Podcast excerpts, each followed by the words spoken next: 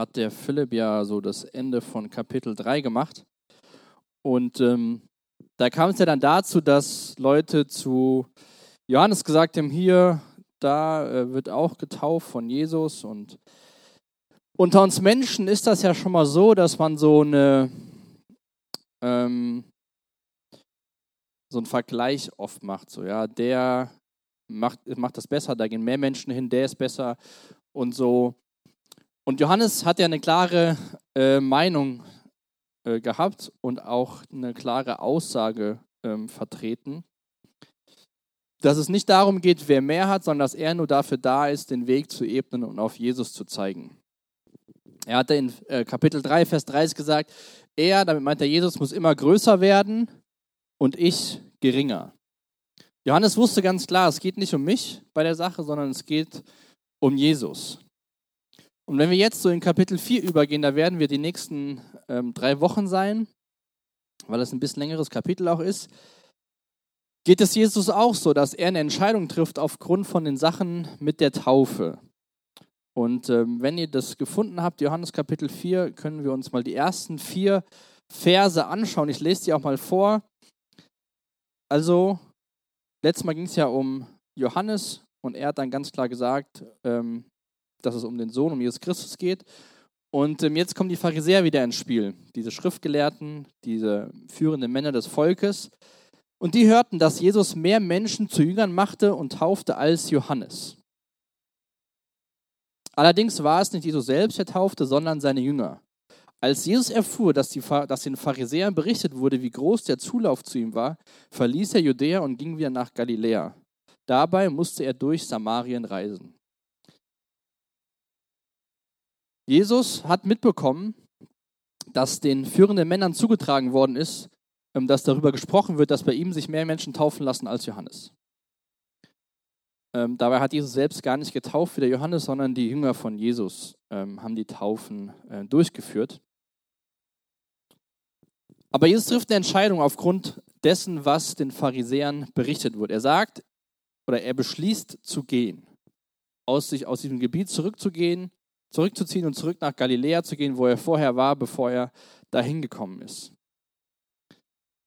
Jesus wollte keine zu große Aufmerksamkeit zu dem Zeitpunkt auf sich ziehen und er wollte vor allem nicht, dass die Menschen denken, da gibt es eine Rivalität zwischen Johannes dem Täufer und mir. Denn beide hatten das gleiche Ziel. Und ich habe es ja gerade eben schon gesagt, wir Menschen tendieren dazu, dann zu sagen, oh, der ist ja viel besser. Elea, erste Reihe. Erste Reihe. Wir Menschen tendieren dazu, zu sagen, der ist viel besser, da ist viel größer oder da in der Gemeinde sind viel mehr Menschen und da ist es bestimmt besser. Jesus wollte all diesen Spekulationen aus dem Weg gehen und sagt, ich gehe hier weg, damit Johannes, der Täufer, seinen Dienst weiter äh, führen kann. Und zu Beginn von Kapitel 3 hat sich Jesus mit Nikodemus unterhalten. Ähm, das war auch einer von diesen führenden Männern, der kam zu Jesus in der Nacht und wollte was über die Wahrheit wissen. Und in diesem Kapitel 4, ich hatte das ja ähm, immer mal wieder auch so ein bisschen ähm, angedeutet, dass ich mich freue, wenn wir da hinkommen, spricht Jesus mit einer Frau auf seinem Weg von, äh, durch Samarien. Und die Frau, ist ja so die nächste Unterhaltung, die Jesus hat, ist eine ganz andere Persönlichkeit wie der Nikodemus. Der Nikodemus war gebildet, der war angesehen, der war ein Mann, der hatte einen, einen großen Einfluss. Und diese Frau war das komplette Gegenteil davon. Ähm, wir schauen uns gleich noch ein kurzes Video an, wo Jesus ihr begegnet. Aber ich finde das spannend zu sehen, wie Jesus den Menschen begegnet. Dieser Frau begegnet er ganz anders wie Nikodemus. Ähm, er wusste immer, wie er sich auf die Person einzustellen hat. Und ich finde auch gerade bei diesem Vergleich von dieser angesehenen Person Nikodemus und der Frau, die so nichts hat, sehen wir, dass die Gnade, die Gott durch Jesus den Menschen schenken will, alle Menschen brauchen. Jesus ist bewusst durch dieses Land gezogen und hat sich auch bewusst Zeit genommen für diese Frau. Und das sehen wir durch das ganze Evangelium, auch bei den anderen, äh, Matthäus, Markus und Lukas, immer wieder, dass Jesus sich mit allen Menschen beschäftigt und nicht nur eine gewisse Gesellschaftsgruppe hat, mit denen er reden will. Ja, Jesus trifft sich auch mit dem Abschaum der Gesellschaft. Und es ist, glaube ich, wirklich wichtig, gerade auch heute in der Geschichte, dass wir so sehen, wie die Unterhaltung auch so bei der Frau was verändert. Dass sie Stück für Stück so Jesus kennenlernt. Aber am Ende von heute Abend, das kann ich schon mal sagen, versteht sie noch nicht so ganz, wer Jesus ist. Aber sie kommt auf dem Weg dahin. Und Jesus nimmt sich diese Zeit, spricht mit dieser Frau, um einmal der Frau deutlich zu machen, wer er ist. Aber ich glaube auch, dass die Frau das, was sie über Jesus versteht, mit in ihr Umfeld nimmt. Und das sehen wir auch wunderbar in diesem Kapitel, wie sich das so entwickelt. Und bevor wir uns das Video anschauen, noch eine wichtige Information, weil hier in Vers 4 lesen wir, dabei musste er durch Samarien reisen. Die Juden und die Samariter hatten nicht so die beste äh, Beziehung untereinander. Ähm, da gab es Konflikte und die sind wichtig, dass wir das wissen, dass da einen Konflikt gab, um zu verstehen, was diese Unterhaltung auch wirklich bedeutet. Auf jeden Fall war dieser Weg durch Samarien der kürzeste Weg für Jesus. Aber viele Juden haben bewusst einen Umweg genommen, damit sie nicht durch dieses Gebiet von Samarien reisen mussten. Und das hat eine lange Vorgeschichte. Und zwar, als die Babylonier ähm, damals das südliche Reich Juda von Israel ähm, eroberten, nahmen sie alle gefangen und ähm, verbannten sie. Und zurückgelassen wurden so die Untersten der Gesellschaft. Die haben sie so nicht mitgenommen. Die Menschen sind dann da geblieben und dann kamen andere Menschen, andere Völker dahin. Und die haben sich dann miteinander äh, verheiratet, haben sich dann gemischt. Und ähm, dadurch sind, ist das, sind dann diese äh, wie soll ich denn sagen, nicht Stamm, aber diese, diese Region Samarien entstanden. Das heißt, da gab es einen Ursprung aus Israel, der damals zurückgelassen worden ist, weil er so der Abschaum der Gesellschaft war. Und da gab es dann viele, ich sag mal, Ausländer, die dazugekommen sind. Und dann wurden die Juden, haben sich mit denen vermischt. Und dann waren am Ende die Samariter da. Und dadurch gab es auch so ein bisschen jüdischen Glauben und auch viele andere Einflüsse. Und die Juden haben die Samariter sehr stark gemieden. Weil sie haben sie so wie so Mischlinge aus, außen vor gelassen. Und auch die Menschen in Samarien haben so einen eigenen Tempel gebaut und haben da angebetet. Den haben dann die Juden wieder zerstört. Also da gab es immer so ein bisschen Beef zwischen den beiden. Deswegen haben alle Juden versucht, dieses Gebiet zu vermeiden. Und Jesus geht aber durch dieses Gebiet und auf diesem Weg begegnet er dieser Frau. Und da können wir uns jetzt mal das Video anschauen. Jesus zieht so durch das Land. Kannst du auf die nächste Folie machen? Und sein Weg ähm, führt ihn an diesem Brunnen vorbei. Jesus ist müde, ruht sich aus, es war mittags, war heiß. Und dann kommt diese Frau und will was zu trinken holen. Für zu Hause in diesem Brunnen, da hat er dieses Gefäß dabei gehabt. Seine Jünger lesen wir hier im äh, Bibeltext Vers 7 und 8. Seine Jünger waren in den Ort gegangen, um etwas Essen zu kaufen. Da kam eine samaritische Frau zum Brunnen, um Wasser zu holen. Jesus bat sie, gib mir zu trinken. Eigentlich eine ziemlich einfache und niederschwellige Bitte und Frage. So, gib mir was zu trinken. Aber die Frau war ganz überrascht von dieser Frage, gib mir was zu trinken. Jesus war müde. Ich weiß nicht, welches Bild du von Jesus hast, ähm, wenn er als Gottes Sohn auf diese Welt kam. Vielleicht denkst du schon mal so, Jesus war voll der Supermensch, so, so ein Superhero. Kein Durst, kein Trinken, 24-7 durchpowern. Aber wir sehen hier, dass Jesus müde geworden war. Damals hatte man ja keine Autos, man hatte keine Roller, man war zu Fuß unterwegs, es war heiß. Jesus hatte, so wie du und ich, menschliche Bedürfnisse von Ruhe, Rast und auch Durst.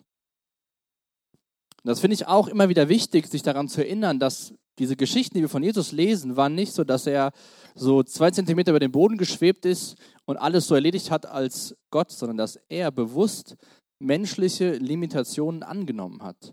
Er wusste, als er als Mensch auf diese Erde geht, dass er seine übernatürlichen Kräfte abgibt oder bewusst darauf verzichtet. Und auch ähm, dass er, bevor er mit seinem Dienst anfing, lesen wir in den anderen Evangelien, war er, hat sich taufen lassen von Johannes und war erstmal in der Wüste, hat dort Kraft getankt, obwohl er dort versucht worden ist und war erfüllt mit dem Geist Gottes. Und diese gleiche Kraft haben du und ich auch. Auch als limitierte Menschen dürfen wir uns darauf verlassen, dass Gottes Geist uns die Kraft geben will und uns dazu befähigen will, ihm zu dienen, so wie Jesus es getan hat. Ich weiß, dass mein Leben fern davon ist, aber tief, ich bin tief davon überzeugt, dass wir das Gleiche tun könnten, was Jesus getan hat, weil er die Limitationen angenommen hat, die du und ich haben, und sich auf, den Gottes, auf Gottes Geist und seine Kraft verlassen hat. Das Gleiche, was wir heute auch haben. Und als er dann da alleine saß, kam diese Frau und ähm, holt ihr Wasser. Und es war schon komisch, dass die Frau in der Mittagshitze kam. Es war üblich normalerweise damals, dass die Frauen früh morgens gekommen sind. Mittags war es heiß, morgens war es kühl und die Frauen sind noch in Gruppen gekommen. Es war ganz normal, das gab es kein fließendes Wasser zu Hause wo man einfach den Hahn auftritt und das Wasser kommt raus, sondern man musste immer zu einem Brunnen gehen, sich Wasser holen und dann wieder nach Hause gehen. Und ähm, die Gruppe ist dann morgens dahin, Wasser geholt und wieder zurück, bevor es richtig heiß wird. Ich war mal vier Wochen in Kenia und ähm, da haben wir äh, Freunde besucht und ähm, haben dann in so einem kleinen Ort gewohnt. Und da habe ich auch ähm, auf so einer Bananenplantage geholfen zu arbeiten. Da gab es so Mini-Bananen, ähm, an einem Mittag habe ich 17 Bananen und eine halbe Ananas gegessen, weil er so lecker war. Frisch vom Baum. Aber da sind wir auch ganz früh morgens aufgestanden und waren um 11 Uhr wieder zu Hause, weil es so heiß war, sonst da auf dem Feld ähm, bei diesen Bananenbäumen ähm, zu arbeiten. Und ungefähr war das damals auch so, dass sie ganz früh gegangen sind und dann wieder nach Hause. Und die Frau halt eben nicht. Und es war jetzt auch kein junges Mädel, die war irgendwie so ein bisschen so mitten im Leben, hat schon eine Vergangenheit hinter sich ähm, aber sie unterhält sich ja sofort mit Jesus. Die war jetzt nicht so zurückhaltend und die hat ja auch so ein bisschen, ähm, ich fand das ganz gut dargestellt ähm, in dem Clip, so bis zum Schluss war sie ja nicht sprachlos. Sie hat ja immer eine Antwort auf Jesus gefunden, so mit seinem zu trinken und ähm, wirst du nicht unrein und so. Da war ja, fand ich ganz interessant, wie das dargestellt worden ist. Gib mir was zu trinken. Das Spannende war jetzt, dass diese Frau nicht, aus, nicht nur Samariterin war, also aus diesem Volk, was die Juden nicht leiden konnten, sondern sie war auch eine Frau. Wird ja oft äh, kritisiert bei Jesus, dass er ähm, nichts für Frauen übrig hatte, so in der Gesellschaft. Aber allein die Geschichte zeigt, wie sehr Jesus Frauen achtet und wertschätzt. Jesus war ein Rabbi, Jesus war ein Lehrer und er hatte ja auch seine Jünger bei sich. Die waren jetzt zu dem Zeitpunkt nicht da. Und es gibt ein rabbinisches Zitat, das lese ich euch jetzt mal vor. Ein Mann soll nicht mit einer Frau auf der Straße sprechen, nicht einmal mit seiner eigenen Frau und schon gar nicht mit der Frau eines anderen, wegen des Geredes der anderen Männer. Es ist verboten, eine Frau zu grüßen. Das war die innerjüdische Kultur. Das heißt, schon innerhalb der Juden wurde so mit Frauen in der Öffentlichkeit umgegangen. Jetzt trifft Jesus eine Frau von den Samaritern, die die Juden eh schon sehr stark herabgeschaut haben, und als Mann, als Rabbi spricht er mit ihr in der Öffentlichkeit. Im Vers 27 sehen wir auch, dass die Jünger total verdutzt sind, wie die Frau, warum Jesus als Mann, als Rabbi, als Jude eine Frau aus Samarien anspricht. Das trifft sie so ein bisschen so, was, was willst du jetzt von mir? Und dann fängt ja diese Unterhaltung an. Und ähm, sie unterhalten sich darüber, was so passiert. Und dann können wir mal in Vers 10 schauen, ähm, wie es dann weitergeht. Nachdem Jesus dann in dem Video gesagt hat, ich habe weiterhin Durst, kannst du mir was geben? Und dann sagt er irgendwann, wenn du wüsstest, wer ich bin. Vers 10. Jesus antwortete, wenn du wüsstest, worin die Gabe Gottes besteht und wer es ist, der zu dir sagt, gib mir zu trinken, dann hättest du ihn gebeten und er hätte dir Quellwasser gegeben, lebendiges Wasser. Herr, wandte die Frau, du hast doch nichts, womit du Wasser schöpfen kannst. Und der Brunnen ist tief. Woher willst du denn dieses lebendige Wasser nehmen?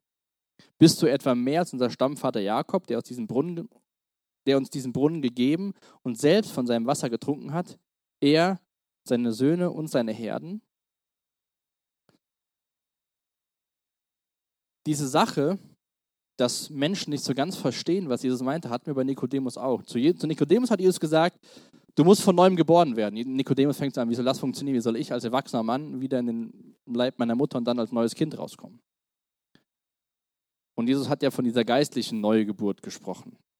Jetzt sagt er, wenn du wüsstest, worin die Gabe Gottes besteht, hättest du zu mir gesagt, gib mir zu trinken. Und auch die Frau reagiert auf die gleiche Art und Weise wie Nikodemus und fragt dich so, okay, ich kann dich zwar fragen, aber du hast weder ein Gefäß noch sonst irgendwas, wie du aus diesem tiefen Brunnen mir Wasser geben kannst. Sie erkennt nicht, wer ihr gegenübersteht, dass es der versprochene Messias ist. Und diese einfache Frage, gib mir zu trinken, will Jesus dazu gebrauchen, der Frau deutlich zu machen, wer er ist. Ihm geht es gar nicht darum zu diskutieren, warum er als Jude jetzt mit einer Samariterin spricht, warum er als männlicher, als Mann mit einer Frau spricht. Das ist ihm völlig egal. Darum geht es ihm gar nicht. Ihm geht es darum, die Aufmerksamkeit von der Frau wegzunehmen von diesen kulturellen Unterschieden und von diesen kulturellen Normen, die Jesus hier bricht, dass er mit einer Frau redet, in der Öffentlichkeit, mit einer anderen Frau, sondern will mit ihr über das viel Wichtigere sprechen. Das war und ist Jesu Auftrag, Menschen zu retten. Wenn du wüsstest, sagt Jesus hier, wenn du wüsstest, wer ich bin, würdest du mir eine andere Frage stellen. Dann würdest du mich fragen, gib mir was zu trinken. Aber er sagt ja noch mehr. Er sagt ja, wenn du wüsstest, worin die Gabe Gottes besteht. Wenn du wüsstest, was ewiges Leben ist, könnte man auch sagen. Diese Gabe oder Geschenk Gottes durch das Johannesevangelium, durch die Bibel hindurch ist ewiges Leben. Ewiges Leben bei Jesus Christus. Wenn du das verstehen würdest, liebe Frau, dann würdest du fragen, gib mir was zu trinken.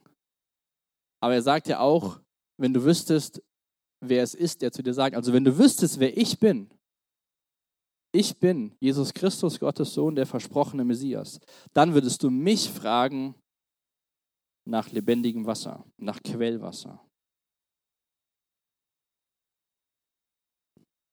Und dann führt Jesus das fort, was er meint mit diesem Wasser, was er geben will, ab Vers 13.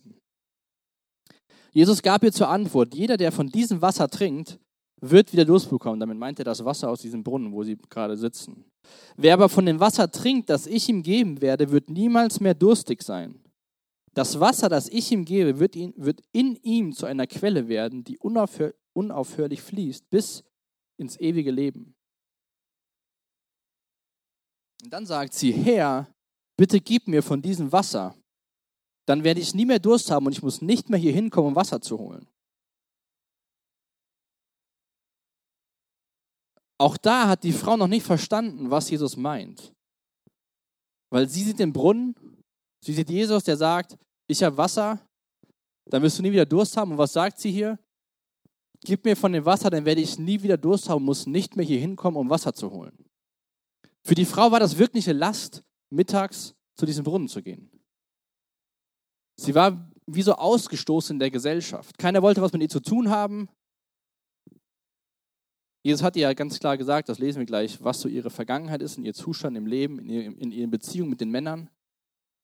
Und die Frau hatte nur gesehen, Jesus will mir Wasser versprechen, und dieser Mann verspricht mir Wasser und sieht dann die Konsequenz im praktischen Alltag, da muss ich nicht zum Brunnen gehen. Dann erspare ich mir den Gang durch die Hitze. Auch da hat sie noch nicht verstanden, was Jesus hier meint. Dieses lebendige Wasser oder diese Quelle in ihm, finde ich ganz spannend. Jesus meint natürlich nicht dieses Wasser aus dem Brunnen. Und jetzt kannst du sagen, gut, ich habe auch keinen, muss auch nicht zum Brunnen laufen, um Wasser mir zu holen. Aber ich glaube, dass es ein ganz gutes Bild ist für so dieses Materielle, was wir alles so in unserem Leben haben.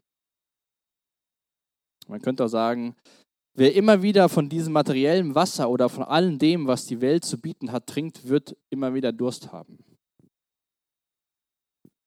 wer immer wieder von diesem, von der Sehnsucht nach Anerkennung trinkt, wird wieder Durst bekommen. Wer immer wieder davon quasi trinkt, irgendwann viel Geld zu haben, wird wieder Durst bekommen. Ganz übrigens, äh, wenn ihr mal später viel Geld haben wollt, ich habe heute eine Studie gelesen und da wurden Menschen gefragt, wie viel Geld braucht man, um reich zu sein.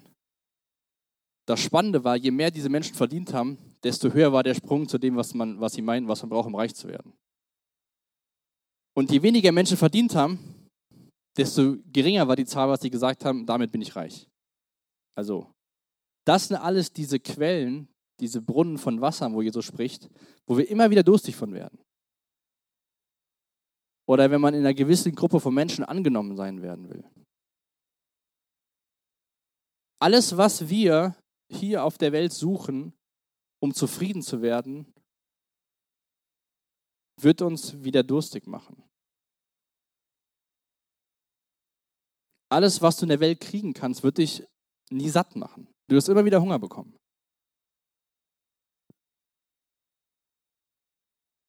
Und du wirst auch nie dein wahres Glück finden. Natürlich brauchen wir das Wasser, was die Frau holt zum Überleben. Jesus brauchte auch Wasser, brauchte auch eine Pause.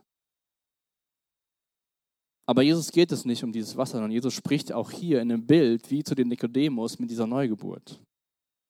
Im Alten Testament spricht Gott durch den Propheten Jeremia zu seinem Volk. Und auch schon im Alten Testament wird der Name Gottes mit lebendigem Wasser verknüpft. In Jeremia 2, Vers 13 sagt Gott, denn zweifach Böses hat mein Volk begangen. Mich, die Quelle lebendigen Wassers, haben sie verlassen, um sich nach Zisternen Ausschau zu halten, auszuschauen, rissige Zisternen, die das Wasser nicht halten. Also Gott sagt im Alten Testament, zweifach Böses hat mein Volk begangen. Das erste ist, sie haben mich verlassen. Und das zweite ist, sie suchen da, wo sie nichts finden. Oder sie suchen da, wo alles brüchig ist und wieder rausläuft. Wie ist es bei dir so, wenn du so eine Woche Revue passieren lässt? Wo suchst du nach Dingen, die dich zufriedenstellen? Und dann merkst du so, vielleicht für ein paar Stunden hält das an.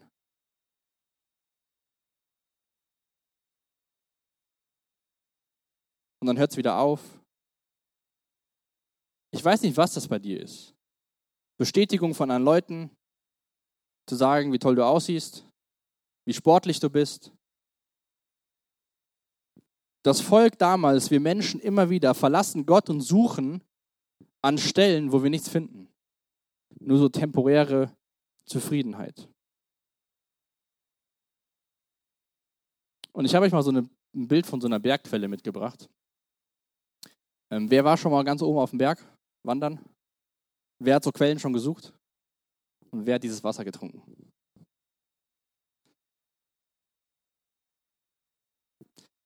So Bergquellen sind was Wunderbares. Und Jesus sagt hier in diesem Vers, ähm, in Vers 14, das Wasser, das ich ihm gebe, wird zu einer Quelle werden, die unaufhörlich fließt, bis ins ewige Leben. Bildlich gesprochen, wenn du dieses lebendige Wasser von Jesus angenommen hast, reicht es auch nicht nur einmal zu sagen, jawohl, ich trinke mal einen Schluck und dann reicht das. Und das zeigt ja Jesus hier auch, dass es nicht darum geht, einmal einen Schluck zu trinken, einmal ein kurzes Gebet zu sprechen, sondern Jesus schenkt uns in uns eine Quelle, die bis ins ewige Leben fließt. Und ich musste dann an so eine Bergquelle denken. Ich habe das dann bei Google eingegeben, da kam erstmal Bergquelle äh, Mineralwasser, bis ich dann wirklich eine Bergquelle gefunden habe. Musste ich mal ein paar Wörter aussuchen. Aber stellt euch mal vor, dass Jesus uns so eine Quelle schenkt von Wasser, was uns nie wieder durstig macht, von einem Inhalt des Lebens, wo wir nie wieder auf der Suche sind, uns irgendwo anders Bestätigung und Anerkennung zu suchen. Wo wir nie wieder suchen müssen und enttäuscht werden. Das verspricht er dieser Frau oder verspricht er jeder Person, die das Wasser trinkt, das Jesus gibt oder der dieses Leben annimmt, was Jesus verspricht. Ich habe ein Zitat gelesen in der Vorbereitung. Da hat jemand gesagt, das lebendige Wasser der Gnade ist nur für diejenigen süß, die den bitteren Geschmack der Sünde kennen. Diese Frau versteht das ja zu dem Zeitpunkt noch nicht so ganz. Du kannst gerne mal auf den Bibeltext zurückmachen, wer Jesus so ist. Sie will ja nur trinken, um nicht wieder diese Mittagshitze zu erleben. Und wenn wir jetzt, auch wie das Video geendet hat, im nächsten Versen sehen, macht Jesus genau das deutlich. Wer das lebendige Wasser der Gnade ist nur für diejenigen süß, die den bitteren Geschmack ihrer Sünde kennen. Jesus ist jetzt nicht so, sagt so, ach, Frau, du raffst es nicht, ich gehe jetzt weiter, gib mir zu trinken, das war's, sondern Jesus nimmt sich Zeit und will es ihr erklären. Verse 16 bis 19. Geh und ruf deinen Mann, entgegnete Jesus. Komm mit ihm hierher. Ich habe keinen Mann, sagt die Frau. Das stimmt, erwiderte Jesus, du hast keinen Mann. Fünf Männer hast du gehabt, und der, den du jetzt hast, ist nicht dein Mann. Du hast die Wahrheit gesagt. Herr, ich sehe, dass du ein Prophet bist, sagte die Frau. Und auch diese Bitte von Jesus hier, geh und ruf deinen Mann, war nicht ungewöhnlich. Ich habe ja schon jetzt mehrmals erwähnt, dass Jesus diese kulturellen Grenzen, die es damals gab, überschritten oder beziehungsweise gebrochen hat. Und für die Kultur wäre das angemessener gewesen, dieses Gespräch mit der Frau und ihrem Mann zu führen. Dann wäre nicht Jesus nicht mehr mit ihr alleine gewesen.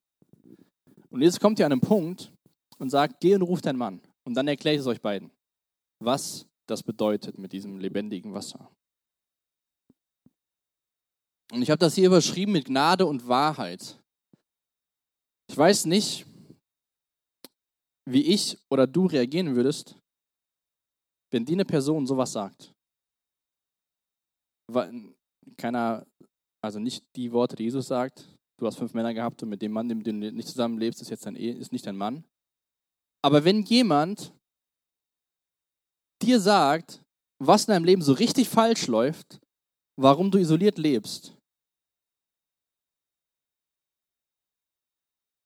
wer von euch mag es, mit unangenehmen Sachen konfrontiert zu werden. Wer mag es, dass Leute dir unangenehme Sachen über dich selbst sagen? Ich mag das überhaupt nicht. Und vor allem nicht, wenn da jemand auf mich zukommt und sagt, das und das ist dein Problem, Benny. Lass uns mal drüber reden. Meine erste Reaktion wäre, ich würde, je nachdem, in welchem Zustand ich bin, wahrscheinlich erstmal weggehen. Oder sagen, gut, das Gespräch ist jetzt hier beendet, du hast mir gar nichts zu sagen. Das passiert aber hier in dem Moment nicht. Also irgendwas hat die Frau dazu gebracht, jetzt nicht den Krug Jesus an den Kopf zu werfen. Stellt euch mal vor, das ist eine Frau, die kennt diesen Mann nicht, der Mann redet mit ihr, verwickelt sie in ein Gespräch und dann sagt diese Person, stimmt, Joscha, Erste Reihe. Stimmt. Du hast keinen Ehemann, du hast schon fünf gehabt, mit dem du jetzt zusammenlebst, das ist auch nicht dein Mann. Ich, ich habe das äh, Bild nochmal von der Frau. So hat sie so ein bisschen verdutzt geguckt, so. Was sagt er jetzt zu mir? Aber sie ist da geblieben.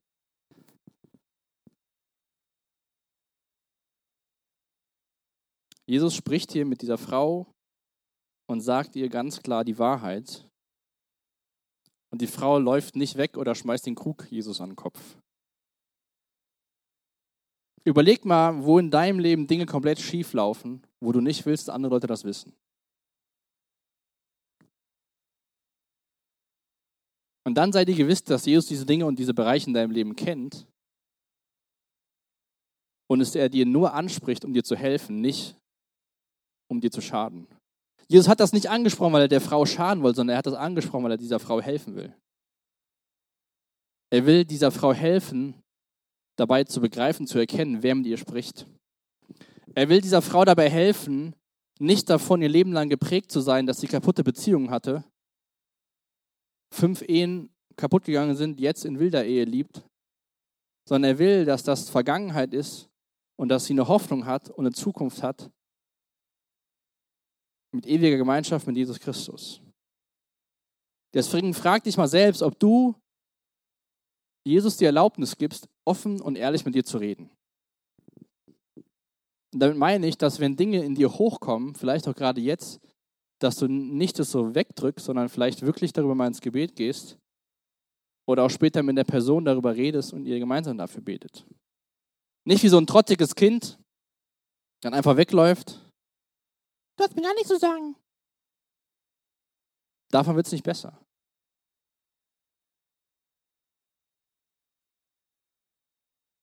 Davon wird es nicht besser. Aber Jesus, wir sehen auch hier bei dieser Unterhaltung von Jesus und der Frau, dass das Evangelium dann gute Nachricht wird, wenn man seine, oder zuerst kann man auch sagen, zuerst ist das Evangelium schlechte Nachricht, weil Jesus einen mit dieser Wahrheit, die in uns drin ist, konfrontiert, was alles nicht richtig läuft, wo wir in unserem Leben Probleme haben. Und das hört nicht auf, wenn wir Jesus kennengelernt haben, sondern es kommt immer wieder durch seinen Geist, dass er zu uns spricht. Und du und ich, wir alle haben vielleicht so verschiedene Zugangstüren, die Jesus gebraucht. Vielleicht ändern die sich auch aufgrund von der Situation, in der man ist. Ähm, manchmal offenbart sich Jesus oder spricht Jesus so auf Verstandsebene. Da liest man vielleicht was in der Bibel und auf einmal macht es so Klick und man denkt so, krass, wieso habe ich das noch nie so umgesetzt? Vielleicht spricht Jesus zu dir, wenn du ein Lied am Singen bist. Und du singst so eine Zeile und überlegst dir so, was du da eigentlich singst. Und auf einmal macht es Klick. Und du merkst so, ich sollte irgendwas ändern. Bei der Frau spricht Jesus so diese Gewissensebene an. Das Gewissen funktioniert bei den meisten Menschen immer noch gut.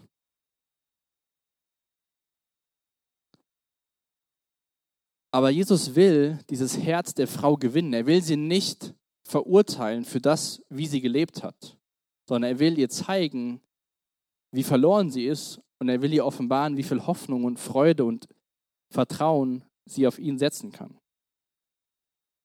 Deswegen ist das Gnade und Wahrheit. Jesus ist gnädig genug, sich, gnädig genug, sich die Zeit zu nehmen und die Wahrheit in Liebe zu sprechen. Und die Reaktion von der Frau ist, Herr, ich sehe, dass du ein Prophet bist. Und auch das fand ich ganz gut in diesem ähm, kurzen Videoclip dargestellt, so dass sie so merkt, so, ah, der, der weiß irgendwas über mich. Und nächste Woche schauen wir uns an, wie die Geschichte, die Unterhaltung weitergeht. Weil auch, dass sie sieht, dass Jesus ein Prophet ist, zeigt noch nicht, dass sie so ganz verstanden hat, wer Jesus ist. Bei Jesus geht es nicht nur darum, dass er dir sagt, was nicht gut ist, sondern da geht es um viel mehr. Und das wünsche ich mir echt für dieses Kapitel, dass wir das lernen und besser verstehen, so diese Wege, die Jesus geht, die Zeit, die er sich nimmt, mit Menschen zu reden. Und dass du dich auch so fragst, so was ist vielleicht so die Art und Weise, wie Jesus zu mir redet. Vielleicht sagen Freunde dir irgendwas, was dich total stört und du denkst so, was willst du jetzt von mir? Aber vielleicht gebraucht Jesus diese Freunde, um dich zu verändern, um dir Dinge in deinem Leben klarzumachen, wo du Dinge verändern kannst mit seiner Hilfe. Vielleicht gebraucht Jesus nächste Woche die Zeit, die du dir nimmst, in seinem Wort zu lesen, um dir Dinge klarzumachen. Und dann bleib dabei und geh ins Gebet, geh ins Gespräch mit Jesus, mit, mit Freunden darüber, was Jesus genau meint. Weil das war nur so der Türöffner für Jesus bei dieser Frau und sogar, wie wir am Ende des Kapitels sehen, für die ganze Region. Und ihr könnt auch gleich, wenn wir ähm, noch eine Zeit des Lobpreis haben, wenn ihr irgendwie was habt, wo Jesus zu euch redet, könnt ihr gerne nach hinten gehen. Da sind ähm, Simon und Leonie, könnt ihr gerne mit denen drüber reden. Vielleicht wollt ihr einfach nur was loswerden und ihr wollt für euch beten lassen, dann ermutige ich echt, das zu tun. Und ähm, lasst uns gemeinsam aufstehen.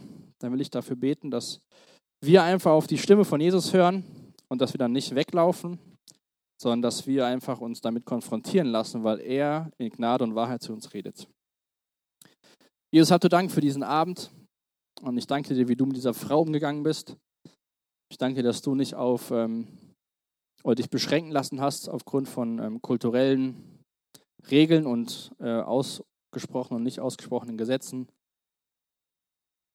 Ich danke dir, dass du dir auch die Zeit nimmst, heute Abend zu uns zu reden durch dein Wort. Danke, dass wir echt dein Wort haben, was aufgeschrieben ist für uns.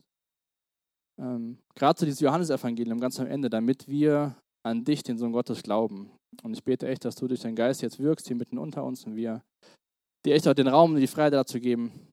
Danke, dass du ein guter Gott bist, der uns dabei helfen will, unsere Vergangenheit hinter uns zu lassen und neue Hoffnung, Zuversicht und Vergeben für unsere Schuld für die Zukunft zu bekommen. Amen.